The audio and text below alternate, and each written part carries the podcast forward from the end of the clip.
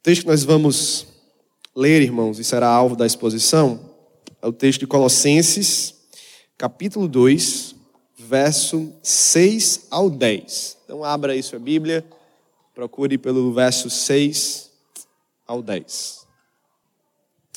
Antes de ler, eu queria dizer que essa é uma mensagem do tipo de contemplação e reajuste. O título da mensagem é A Plenitude da Vida em Cristo. E o que eu creio que Paulo está nos chamando a fazer nesse texto é contemplar a Cristo e reajustar as nossas vidas a Jesus Cristo. Logicamente, esse vai ser o meu chamado aqui também a partir da palavra de Deus. Então, eu gostaria que você estivesse escutando a mensagem com esse tipo de pensamento, que sua mente estivesse voltada a isso. Contemplar a Jesus, se reajustar a Jesus, a quem Jesus é. Então, com essa mentalidade hoje, nós podemos ir ao texto de Colossenses, capítulo 2, versos 6 ao 10, que diz assim: Portanto, assim como vocês receberam Cristo Jesus, o Senhor, continuem a viver nele, estando enraizados e edificados nele e confirmados na fé, como foi ensinado a vocês, crescendo em ações de graça. Tenham cuidado para que ninguém venha enredá-los com sua filosofia e vãs sutilezas, conforme a tradição dos homens, conforme os rudimentos do mundo, e não segundo Cristo. Porque nele habita corporalmente toda a plenitude da divindade. Também nele vocês receberam a plenitude. Ele é o cabeça de todo o principado e potestade. Vamos orar pela mensagem.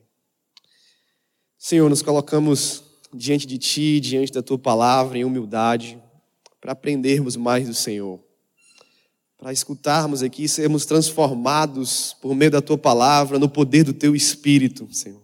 Então, aplica ela às nossas vidas, tem misericórdia de nós, nos leva a contemplar a glória de Jesus Cristo. Que Cristo brilhe, Senhor, por meio desse texto. Que Cristo brilhe por meio da tua palavra, da pregação. Que Ele brilhe sobre nós hoje.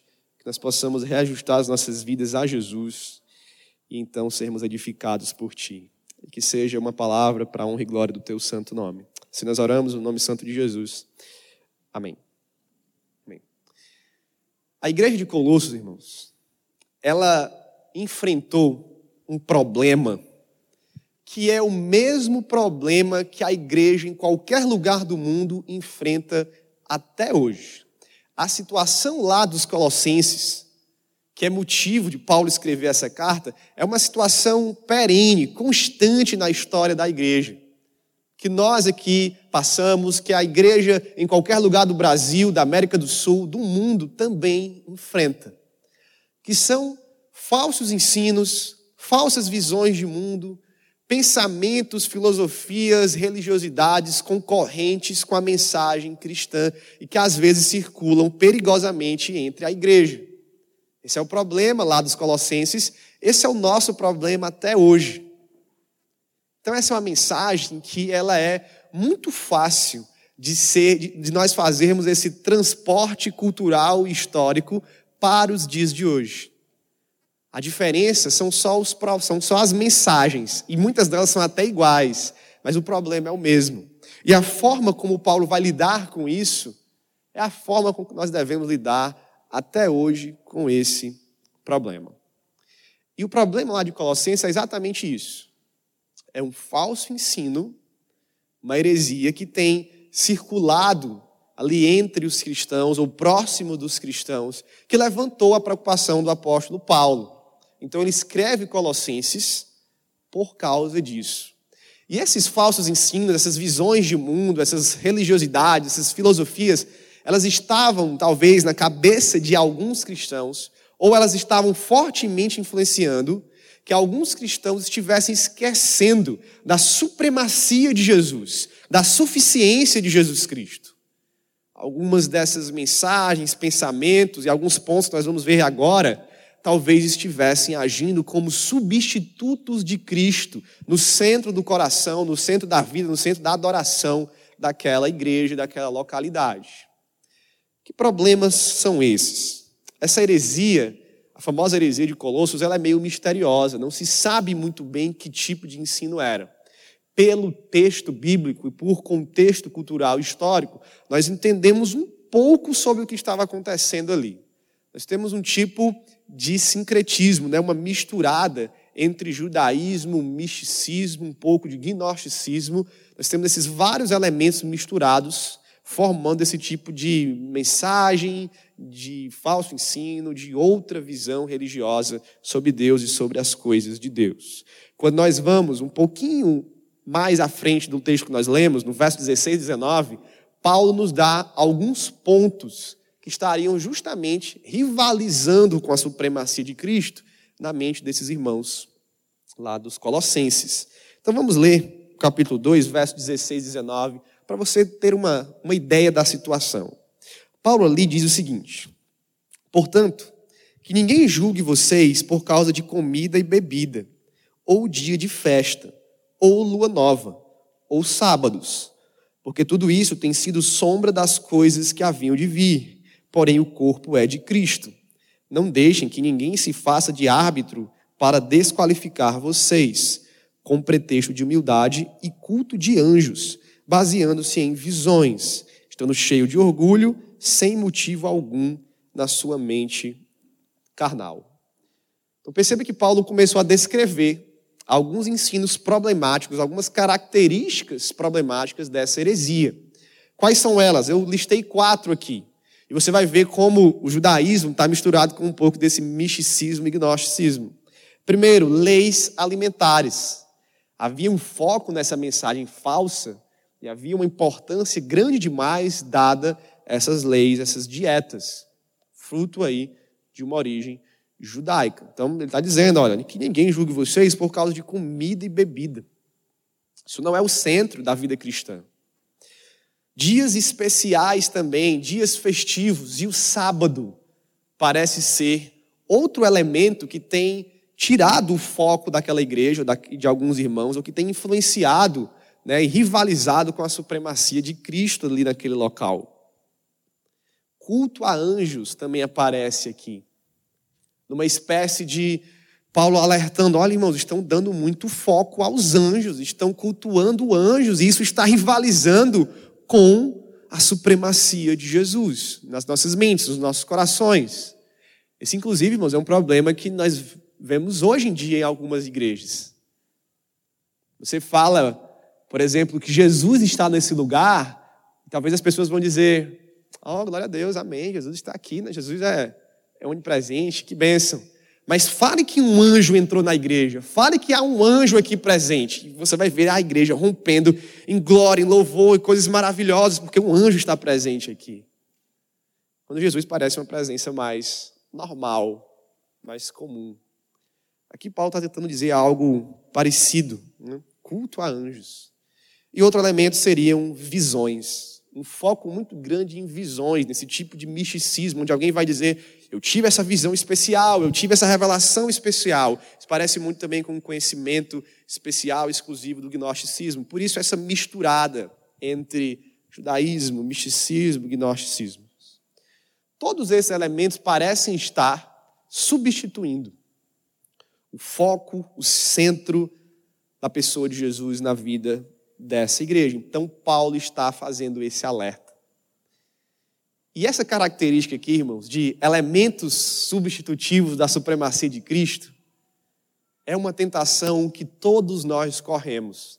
É um problema perene na história.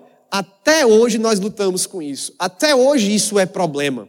Talvez com elementos pouco parecidos, talvez com elementos diferentes, mas até hoje há por aí circulando na igreja, fora, às vezes dentro, mensagens, visões de mundo, filosofias, pensamentos, desejos que nas nossas mentes e corações rivalizam com a pessoa de Jesus, com a supremacia de Jesus, com a suficiência de Jesus Cristo.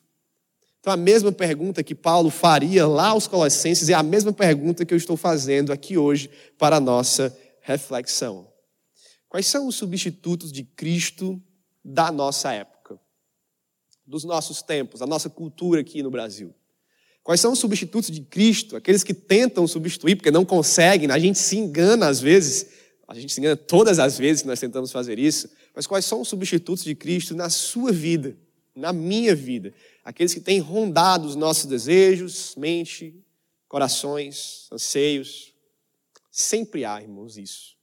Sempre há uma estratégia de Satanás tentando tirar o nosso foco de Jesus. Por isso que essa é uma mensagem de contemplar a Jesus e nos reajustar a Jesus. Para isso nós vamos entrar então na exposição desse texto, mas de uma forma diferente, de trás para frente.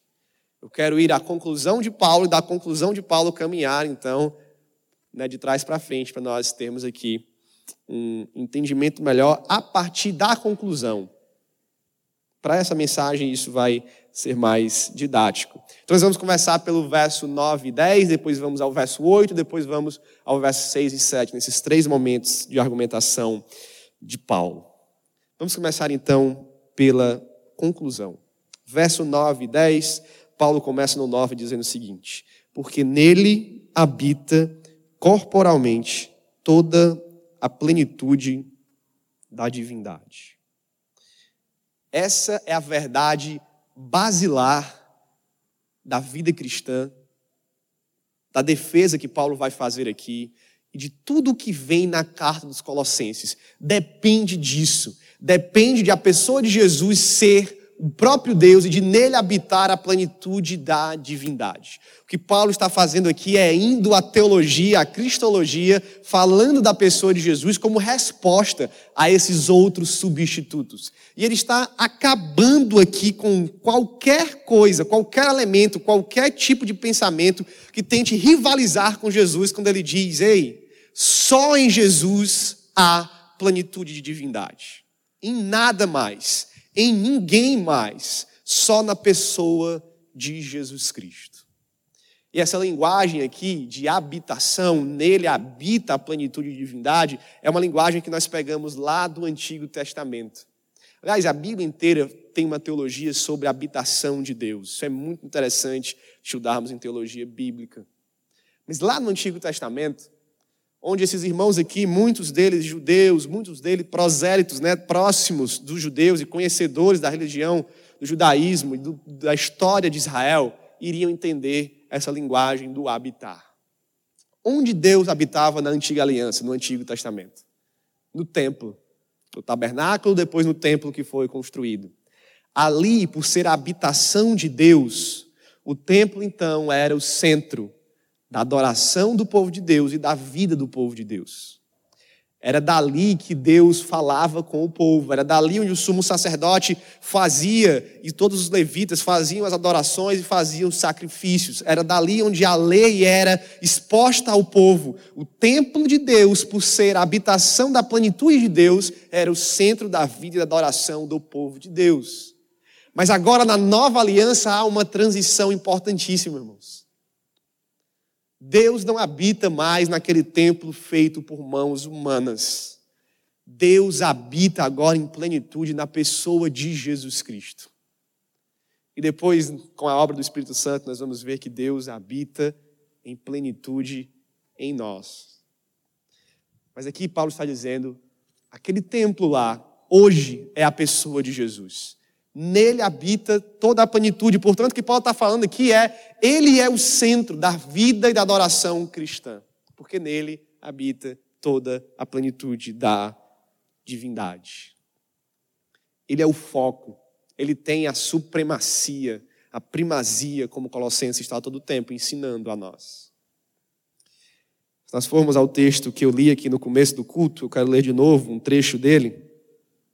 Você vai ver Paulo falando sobre Jesus num, num grande poema aqui, no hino de louvor a Jesus, revelando toda a glória de Cristo. E aqui está a contemplação que nós devemos ter. Colossenses 1, verso 15 e 19 diz o seguinte: Ele é a imagem do Deus invisível, o primogênito de toda a criação, pois nele foram criadas todas as coisas, nos céus e sobre a terra as visíveis e as invisíveis, sejam tronos, soberanias, principados, potestades, tudo foi criado por meio dele e para ele. Ele é antes de todas as coisas. Nele tudo subsiste. Ele é o cabeça do corpo que é a igreja. Ele é o princípio, o primogênito dentre os mortos, para ter a primazia ou a supremacia em todas as coisas, porque Deus achou por bem que nele residisse toda a plenitude. Paulo está repetindo de novo isso, no, capítulo 1, no capítulo 2. Em Jesus está toda a plenitude de Deus. E Paulo está querendo dizer o seguinte, irmãos: Jesus é tudo isso aqui. E se Jesus é tudo isso aqui, ele precisa ser o centro da vida da adoração do cristão. Se Jesus é tudo isso aqui, então ele é tudo para nós. Se Jesus é tudo isso aqui, ele é suficiente para nós. Se Jesus é tudo isso aqui, ele não tem rivais. Ele não tem substitutos, porque ele é tudo isso que a palavra de Deus está dizendo que ele é. Então, Paulo está aqui nos chamando a contemplar a Jesus Cristo como esse que nele habita toda a plenitude da divindade. Mas há, irmãos, no verso 10, uma notícia maravilhosa. Uma notícia que deve fazer os nossos corações e as nossas bocas adorarem ao Senhor. Paulo diz: também nele, vocês, igreja, povo de Deus, receberam a plenitude. Se Cristo tem a plenitude da divindade, quando nós fomos unidos a Ele, fomos unidos a Ele, nós recebemos também dessa plenitude. Aquilo que estava nele foi dado a nós. Se Jesus é tudo isso mesmo, então nós recebemos tudo isso mesmo da parte de Jesus. O verbo aqui da expressão receberam da plenitude pode também significar vocês foram preenchidos, completos. Porque se Jesus é tudo isso, ele pode nos preencher plenamente e completamente. Então, Paulo de novo está dizendo: irmãos, olhem para Jesus, olhem quem ele é, saibam que dessa plenitude de Jesus ele compartilhou conosco, ele nos preencheu a ponto dele ser suficiente para nós. De não haver rivais nem substitutos à altura de Jesus, nem de perto. E nós, como cristãos, precisamos crer nisso, irmãos, e precisamos pensar e viver isso todos os dias. Deixa eu fazer um comentário mais técnico e exegético sobre esse verbo receberam a plenitude ele está num aspecto verbal da língua grega que nós chamamos perfeito. E aí o sistema de verbos gregos ele funciona um pouco diferente do português. Normal em algumas línguas isso essa diferença. E quando o autor bíblico ele escolhe usar o perfeito, ele escolhe dar a esse verbo uma proeminência sobre os outros. Ele está chamando a atenção para que você olhe com mais calma, com mais atenção a, esse, a essa ação aqui que está sendo descrita. E ele também tem uma característica de falar do estado que nós nos encontramos. A gente chama isso de uma função estativa. Ele diz a condição do ser humano, ou a condição daquilo que está acontecendo pelo verbo. Em resumo, eu quero dizer que quando Paulo usa esse perfeito aqui, ele está dizendo: preste atenção nisso, porque essa é a condição em que nós cristãos estamos. Qual é a condição? Nós estamos preenchidos, irmãos. Nós estamos completamente cheios. Deus em Jesus Cristo é suficiente. Você você não precisa de mais nada se você tem Jesus. Você é completo, sua vida tem significado. Paulo está chamando a atenção para isso. Um puritano chamado Thomas Boston, do século 17, 18, ele disse o seguinte, falando sobre a nossa união com Jesus, com essa plenitude em Jesus, ele disse que o crente, quando se une a Jesus, abre aspas, se lança num oceano de felicidade, é levado a um paraíso de prazeres e tem interesse salvador no tesouro escondido na lavoura do Evangelho, que são as insondáveis riquezas de Cristo. É isso que nós recebemos, irmãos. as insondáveis riquezas de Cristo, o tesouro que é Jesus Cristo, isso nos preenche.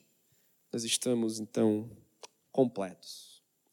Essa é a conclusão que já lida com o problema, irmãos. De que não há rivais, de que aquilo que nós achamos que nos preenche, que nós estamos buscando, é engano, é tolice, que sem Jesus nós sempre teremos algum tipo de vazio, nós sempre teremos algum desejo não satisfeito, porque só Jesus é tudo isso que a Bíblia diz que Ele é. Nada mais tem esse poder de nos preencher. Amém? Eu espero que você celebre isso, contemple esse Jesus dia após dia.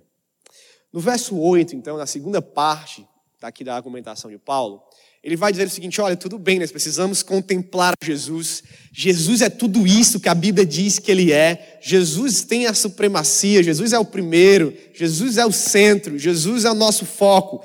Mas, irmãos, cuidado. Cuidado, porque esses falsos ensinos podem nos enganar. Nós temos corações enganosos, pecaminosos, nós temos maus desejos. E quando essas coisas se juntam com essas mensagens que vêm de fora e do mundo, nós podemos então ter o foco de vida desajustado, o coração desajustado para Jesus. Então ele vai dizer aí no verso 8: tenham cuidado para que ninguém venha a enredá-los com sua filosofia e vãs sutilezas, conforme a tradição dos homens, conforme os rudimentos do mundo e não segundo Cristo. Então, ele está nos alertando a alguns obstáculos que podem nos tirar a vida em plenitude de Jesus, a vida na plenitude de Cristo. Tem coisas que atrapalham, tem coisas que nos enredam no significado aqui, nos aprisionam, nos deixam né, presos, escravos, poderiam ser, nos escravizam outras mensagens, outros ensinos, outras ideias. É isso, inclusive, que ele quer dizer com filosofia e vãs sutilezas. O significado de filosofia no mundo antigo é mais abrangente do que nós temos hoje. Hoje a gente fala filosofia, talvez você pense na, na faculdade de filosofia ou na disciplina de filosofia, né, que às vezes a gente faz em outras faculdades, ou nos filósofos atuais, algumas questões atuais filosóficas. Né? Então você diz, tem algum problema com essa filosofia? Será que eu não posso estudar filosofia? Mas o sentido aqui mais antigo é muito mais abrangente do que isso. As pessoas falavam no termo filosofia para abranger qualquer outro tipo de pensamento, de visão de mundo, de mensagem, de religiosidade. Então nós tínhamos várias filosofias, várias formas de pensar e várias mensagens. Então Paulo está dizendo, olha, isso pode ser obstáculo. Vocês precisam ter cuidado com esses outros pensamentos que podem, no nosso coração, rivalizar com Jesus. Porque fora, na realidade, nada disso rivaliza com Jesus. Mas na nossa mente, isso talvez, por conta dos nossos pecados, possa rivalizar com Jesus. E aí ele vai classificar as filosofias de três formas: conforme a tradição dos homens, conforme os rudimentos do mundo, não conforme Cristo, não como Cristo, não vindo de Jesus, não segundo Jesus. Conforme as tradições humanas, é mais fácil de entender. São pensamentos, filosofias que vêm dos homens. Não é palavra de Deus, não é revelação de Deus, não é verdade de Deus. É criação humana, é mensagem humana, são ideias e visões criadas por nós, homens. E aqui, irmãos, eu não, eu creio que Paulo não está fazendo, né? Claro que ele está falando de uma heresia, mas ele não está querendo dizer que qualquer pensamento, qualquer ideia que vem dos homens, que não necessariamente vem da palavra de Deus no sentido de estar claro aqui, é errada. Mas mesmo as coisas que não são erradas, mesmo as coisas que nós podemos criar que são boas, elas podem ser maléficas quando estão substituindo Jesus nos nossos corações. Aqui ele está falando de uma heresia isso se aplica a qualquer outro tipo de pensamento, mas não pense que só os pensamentos maus. Os pensamentos bons, que fazem coisas boas também, e talvez esses sejam os maus, mais perigosos, né? Porque a gente, ah, não, isso é bom. Então isso talvez tome o lugar de Jesus. Então são coisas de homens, não de Deus, ou da revelação de Deus. Segundo, conforme os rudimentos do mundo, ou em outras traduções, os elementos do mundo. Aqui é mais difícil de entender o que, que Paulo está querendo dizer. O que são esses rudimentos do mundo. Douglas Moore tem uma exegese que me parece boa e é até abrangente aos outros tipos de opiniões sobre esse texto, que diz o seguinte: rudimentos do mundo aqui está falando dos, dos elementos ali essenciais da natureza, como o fogo, a água, o ar, a terra. O pensamento filosófico antigamente era muito ligado a esses elementos. A religiosidade antigamente era muito ligada a esses elementos. Você atribuía a esses elementos como fogo e a água, né, pensamentos filosóficos, divindades, poderes místicos e cósmicos que esses elementos possuíam. E desses elementos vinham vários tipos de pensamentos, de cultos, de outras coisas. Então Douglas Moore acredita que Paulo está falando disso e com isso abrangendo essas ideias que vêm deste, vamos dizer, foco demais na natureza e nas coisas místicas ali por trás da natureza, não reconhecendo a Deus como Criador. Há quem diga que isso pode estar falando de, de demônios, de espíritos, né, de, ou de filosofias mesmo do mundo mesmo, das mais das que eram mais corriqueiras naquela época. Dentro dessa interpretação dos rudimentos do mundo como elementos, essas outras coisas estão inclusas. Então Douglas Moo parece ter uma boa interpretação aqui. Mas o que importa mesmo, irmãos, é a terceira classificação. Não segundo Jesus, Cristo. É isso que importa. São pensamentos que não vêm de Jesus, que são contrários a Jesus, aqui no caso de Paulo, no caso desta heresia. Dizendo, irmãos, muito cuidado. Há filosofias, há pensamentos, há visões de mundo, há mensagens que são contrárias a Jesus Cristo. E o cristão nunca pode perder isso de vista, irmãos. Nós devemos ter muita sabedoria. Nós não vivemos numa bolha, nós devemos ter muita sabedoria em como nos relacionamos com o mundo, com a academia, com as mensagens, né, com as instituições, né, com as ideologias, com as filosofias. Nós aprendemos muita coisa, estudamos muita coisa, tudo isso deve ser feito com sabedoria, mas essa sabedoria nunca deve esquecer que existem mensagens, sim, que são contrárias a Jesus e à palavra de Jesus. Então, Paulo está dizendo isso. Nessa época, nós temos aqueles elementos que Paulo citou: os dias, a dieta, né, o, o culto a anjo, as visões e outras coisas que estavam em outras igrejas, como na Galácia, por exemplo. Mas quais são essas mensagens, filosofias, vãs sutilezas atuais. Você consegue imaginar alguma? Eu imaginei quatro. Quero compartilhar com os irmãos. A primeira que eu pensei é uma que está muito próxima de mim, porque eu trabalho nesse meio.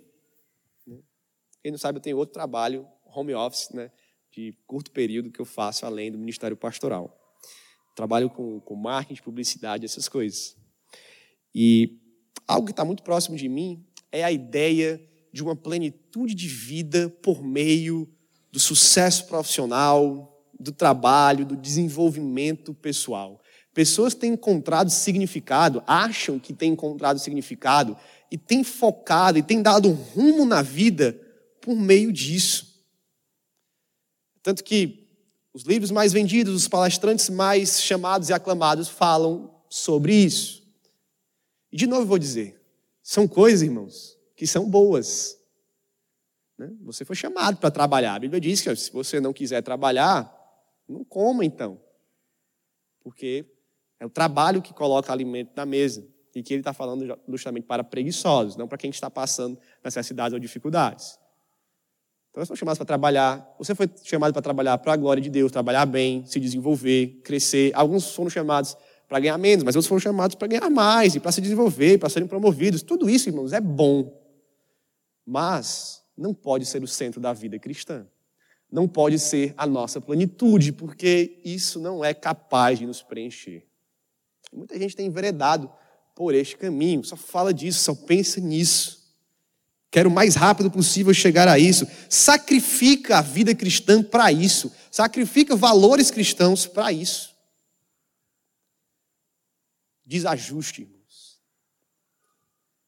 Foco tirado de Jesus.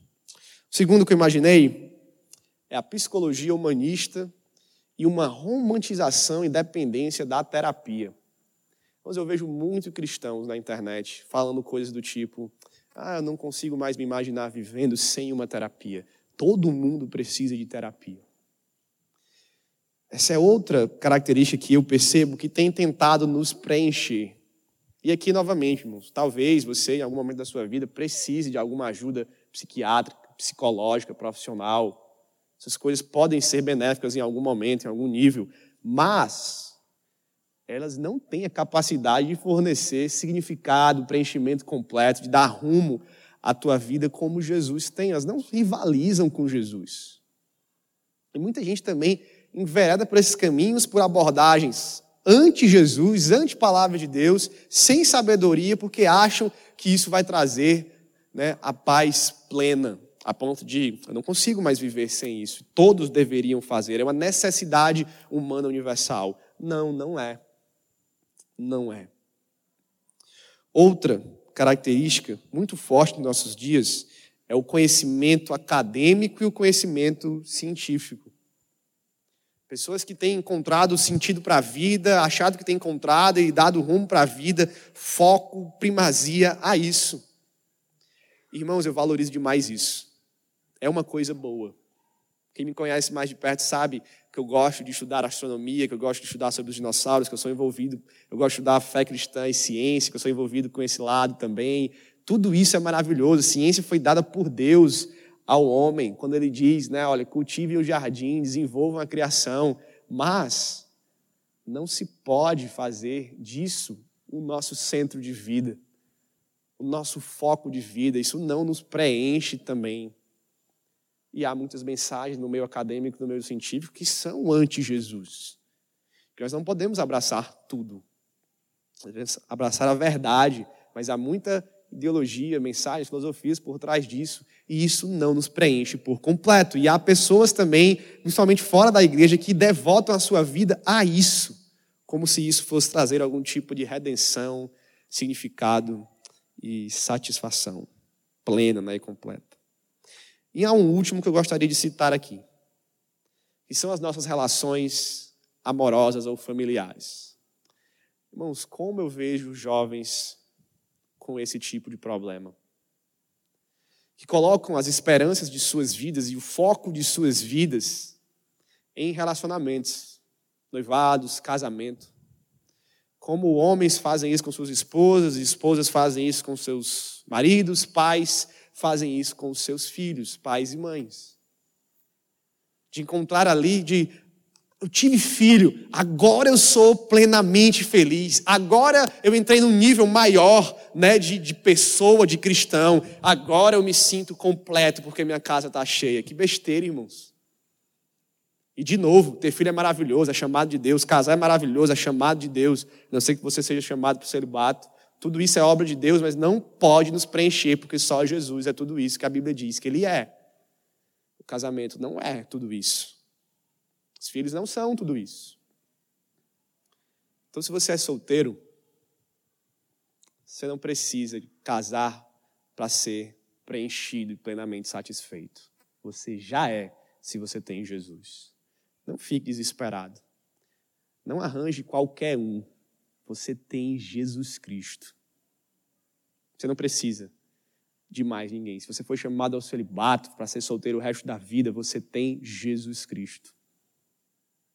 Às vezes pessoas não, não podem ter filhos, irmãos. E ainda estão conhecendo, talvez aí, tendo coragem de, de, de entrar num processo de adoção, sofrem com isso. E eu sei que é doloroso, mas você tem Jesus. Jesus é suficiente. Então não se desespere. Não ache que relacionamentos amorosos vão resolver a tua vida, nem os familiares, apesar de eles serem maravilhosos. Eu que o digo, irmãos. Família é uma coisa espetacular. Sem Jesus, não preenche o ser humano, não preenche a minha vida. Então nós precisamos ter cuidado com isso. Se você tem Jesus, e Jesus é tudo isso que a Bíblia diz que ele é, você tem tudo. Jesus é suficiente para você. Terceira parte, versos 6 e 7, é como Paulo vai resolver o problema. Olha, nós temos esses perigos, esses obstáculos que estão circulando aqui próximos de nós, mas tem uma forma de nós nos mantermos longe disso ou protegidos disso. Tem uma forma de nós vivermos focados em Jesus. E ele vai dizer no verso 6 e verso 7 o seguinte: Portanto, assim como vocês receberam a Cristo, o Senhor, continuem a viver nele, enraizados e edificados nele, firmados na fé, como foram ensinados, transbordando de gratidão. Quero chamar sua atenção para a primeira parte desse texto, porque Paulo fala sobre a vida cristã. E aqui ele está resolvendo, tentando resolver esse problema dos obstáculos, dos falsos ensinos, pensamentos, filosofias que tentam rivalizar na nossa mente. Ele diz o seguinte: assim como vocês receberam Jesus, vivam Jesus. Vivam, continuem a viver nele é o que a nova Almeida atualizada está dizendo aqui. Nós temos esse problema até hoje, irmãos. É um problema também que Paulo está identificando lá nos Colossenses, que é uma tentação perene ao longo da história da igreja, sempre vai ser até Jesus voltar, e que nós, todos nós, vivemos até hoje. Ninguém escapa dessa tentação aqui e desse problema aqui. Talvez você esteja vivendo esse problema forte hoje na sua vida. Que problema é esse? É o problema de recebermos a Cristo e não mais vivermos nele. É o de tratar Cristo, irmãos, como uma espécie de porta.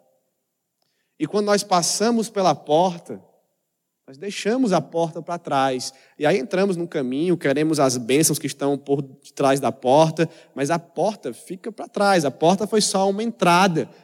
Nós temos a tentação de tratar Jesus como esse tipo de porta de nos convertermos, né? Jesus nos converte, nos alegramos, aquele primeiro amor maravilhoso, mas depois falta vida em Jesus, falta o continuar vivendo nele.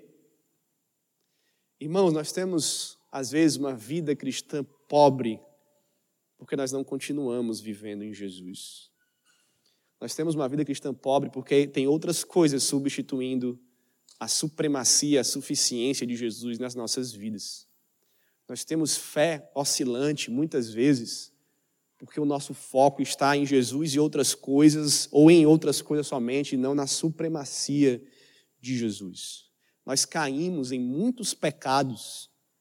Eu poderia dizer até em todos os pecados que nós caímos é porque nós desejamos outras coisas mais do que nós desejamos Jesus. Porque Jesus tem sido esse tipo de porta, que quando eu me converto, eu vou deixando de lado, vou deixando para trás. Deixa eu fazer uma ilustração com o Hobbit. E mesmo que você não tenha assistido nem lido, você vai entender. O Hobbit conta uma jornada de Bilbo, o Hobbit, e uma comitiva de anões que estão indo até uma montanha que está cheia de tesouro, e o maior tesouro da Terra-média. Que quem já assistiu sabe que ele é guardado pelo dragão, pelo Smaug, mas tem esse tesouro lá. Então eles estão, é um tesouro dos anões. Então os anões querem achar e eles levam Bilbo porque Bilbo é bom nisso, de achar, de entrar nos lugares, de pegar os tesouros. Sendo, irmãos, que há um problema que eles precisam resolver. Essa montanha, ela tem uma porta mágica. Que ela só se abre em determinada época do ano, quando a determinada, uma determinada fase da lua ilumina o canto correto onde a porta está, e essa porta mágica então aparece, você precisa colocar a chave na hora, então a porta abre e abre para o caminho que vai levar até o tesouro. E aí, eles chegam nessa montanha e a porta não é visível, ela só se torna visível na luz dessa lua. E eles começam então a tentar ver onde seria essa porta, onde estaria essa porta, e Bilbo começa né, a procurar esta porta. E eles vêm falando dessa porta, mas essa porta tem sido o foco da jornada deles, e o foco da cena por muito tempo porque eles precisam da porta para entrar lá. E aí então, quando as esperanças estão se acabando, quando a lua já está quase desaparecendo, os anões, alguns indo embora e dizendo: é, nós viemos no lugar errado, a porta não é aqui. E aí então a luz da lua brilha sobre um lugar e Bibo vê o formato da porta né, tomando forma. E aí ele diz: é agora, venham. Cadê a chave? Eles procuram a chave e ele coloca no lugar certo, então a porta se abre. Se abre para o caminho que leva ao tesouro. E aí Bilbo entra pelo caminho e ele vai dar no tesouro e ele deixa a porta para trás. Essa porta que era mencionada no livro nunca mais é mencionada. Nunca mais se falou nessa porta mágica e impressionante. Por quê? Porque ela é só uma porta que dá para o verdadeiro tesouro. Ela só tem essa utilidade. Depois disso, Tolkien não escreve mais sobre ela. E às vezes Jesus se parece com essa porta mágica, irmãos. Falamos muito sobre ele, precisamos dele para alguma coisa, né? precisamos de mais, e quando conseguimos, quando entramos pela porta, Jesus fica então para trás. Porque o que eu quero é o tesouro que está ali adiante de mim. Mas Jesus não é só uma porta, irmãos. Jesus é o próprio tesouro na montanha. Jesus é o grande alvo das jornadas das nossas vidas. O grande tesouro do Evangelho não é nem a salvação, irmãos. Porque a salvação nos dá Jesus Cristo. O tesouro é Jesus Cristo. Salvação é isso, termos Jesus Cristo. Então, quando nós vamos para João, Jesus ele não é só uma porta que abre para um caminho, o texto diz que ele é o caminho. Jesus não é só alguém que no meio das heresias e mentiras aponta para a verdade, ele é a verdade. Jesus não é só alguém que nos dá vida, ele é a vida. Ele é o grande tesouro do evangelho. Jesus Cristo. Nós precisamos, irmãos, contemplar isso. Nós precisamos crer nisso. Jesus é a porta, Jesus é o caminho, Jesus é o tesouro, Jesus é tudo o que a Bíblia diz que ele é. E por isso ele pode ser tudo o que nós precisamos. Nosso foco, nosso foco deve estar nele. Como é que nós continuamos então vivendo em Jesus? Paulo vai né, pegar esse problema e vai dizer: olha, irmãos, vocês precisam estar enraizados, edificados, firmes na fé e vivendo em gratidão ele começa então a nos guiar nesta vida contínua em Jesus Cristo. Ele vai usar aqui algumas ilustrações, primeiro da agricultura. Né? Olha, nós estamos enraizados em Jesus. Então, Jesus é o solo fértil onde nossas raízes estão fincadas. É dele que nós recebemos o que nós precisamos para viver. Porque é do solo que vem os nutrientes que a planta precisa para crescer, para viver, para existir. Então, Jesus é esse solo de onde vêm todas as bênçãos da vida cristã. Tudo que nós precisamos para viver, Ele tem nos sustentado. Nós estamos enraizados em Jesus Cristo. Esse aqui, irmãos, é o segundo verbo que aparece naquele perfeito. É o segundo verbo que ganha proeminência entre todos os verbos, que Paulo está chamando a nossa atenção. E é o segundo verbo que fala sobre a nossa condição, sobre qual é o estado das nossas vidas. Que estado é esse? Nós estamos enraizados em Cristo. Se você é crente, você tem uma raiz na pessoa de Jesus Cristo. E é de lá que vem tudo o que você precisa para viver, para ser preenchido, para ser satisfeito e pleno. O segundo é edificados. Uma ilustração agora de construção. Jesus é, é essa base, é o firmamento ali sólido sobre o qual nossas vidas são edificadas, sobre as quais as estruturas das nossas vidas são construídas, sobre onde as nossas áreas da nossa vida, de trabalho, de educação, de lazer, de igreja, de, qual, de relacionamentos familiares, qualquer coisa que você esteja fazendo, ali em Jesus está a base firme para você se manter e para você continuar fazendo o que você está fazendo em Jesus. Então, nós somos edificados em Jesus, nossas emoções estão edificadas em Jesus, nossas vontades, os nossos fazeres, as nossas atividades devem estar todas em Jesus Cristo, senão elas vão ruir em algum momento. E ruir não significa que você não pode alcançar sucesso, mas ruir significa que o sucesso pode não te satisfazer. E não vai, se você não estiver em Jesus Cristo. A terceira característica que Paulo nos chama é firmados na fé cristã. Mais uma ilustração aqui de algo que precisa estar firme ali, de pé, sólido. nós precisamos de firmeza, irmãos, na nossa fé cristã. E aqui eu, eu creio que Paulo não está falando só de Vocês precisam ter uma fé bonita, uma fé forte. Não é a fé somente pela fé. É firmeza no conteúdo da fé também, no que nós cremos. Firmeza sobre a pessoa de Jesus, sobre a mensagem de Jesus, sobre o Evangelho. Nós precisamos conhecer, irmãos, contemplar. Quem é Jesus? O que ele fez? O que ele nos disse? O que ele nos ensinou? O que ele deixou? Se você não é firme nessas coisas, sua vida não é firme em Jesus Cristo. É por isso que essa é uma mensagem de contemplação, de olhar para quem Jesus é, o que ele fez, o que ele disse, o que ele deixou para nós. Fiquemos firmes, como o texto diz, naquilo que fomos ensinados sobre Jesus, que foi revelado sobre Jesus. Está na palavra de Deus. E por último, irmãos, devemos ser gratos. É que eu creio que Paulo traz uma característica que é marcante daqueles que vivem em Jesus: gratidão. Porque se Jesus é só uma porta, depois que você passa por ela, talvez o tesouro te decepcione. Talvez o tesouro não seja tudo aquilo que você queria que ele fosse. Talvez você nem encontre o tesouro. E aí você vai murmurar com a porta. Foi a porta que me trouxe aqui. Eu pensava que era a porta certa ou pensava que o caminho aqui era melhor. Você vai reclamar de Jesus. Mas quando Jesus é o tesouro, não tem lugar para murmuração. Quando Jesus é o tesouro, irmãos, está garantido que ele é tudo aquilo que a Bíblia diz que ele é. Quando Jesus é o tesouro, ele é tudo aquilo que você precisa que ele seja para você, mesmo que você nem saiba. Gratidão constante é a característica dos crentes que vivem e continuam a viver em Jesus Cristo. Característica daqueles que não tratam Jesus só como porta, mas que têm Jesus como o tesouro maior de suas vidas. Porque ele não nos decepciona. E eu finalizo, irmãos, com duas palavras aqui. Uma palavra de autoanálise nossa de contemplar a Jesus e a glória de Jesus, a primazia de Jesus. E hoje, agora, quando nós voltarmos para casa durante a semana, nos perguntarmos: onde está o meu foco hoje?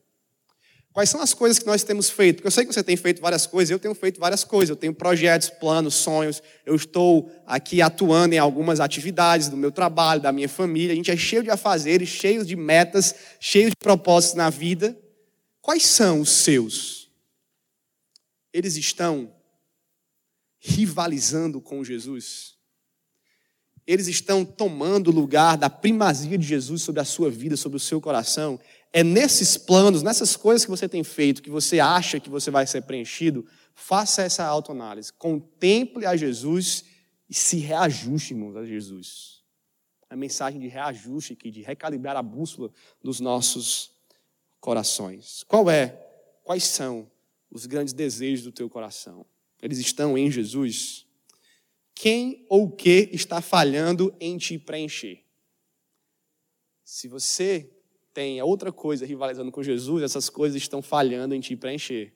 Você pode estar triste, deprimido, ansioso, pode estar desgostoso da vida, pode não aguentar mais as situações, você pode estar com as emoções abaladas, e a resposta nunca vai ser o como você é bom, como você é bonito, como você é legal. Não.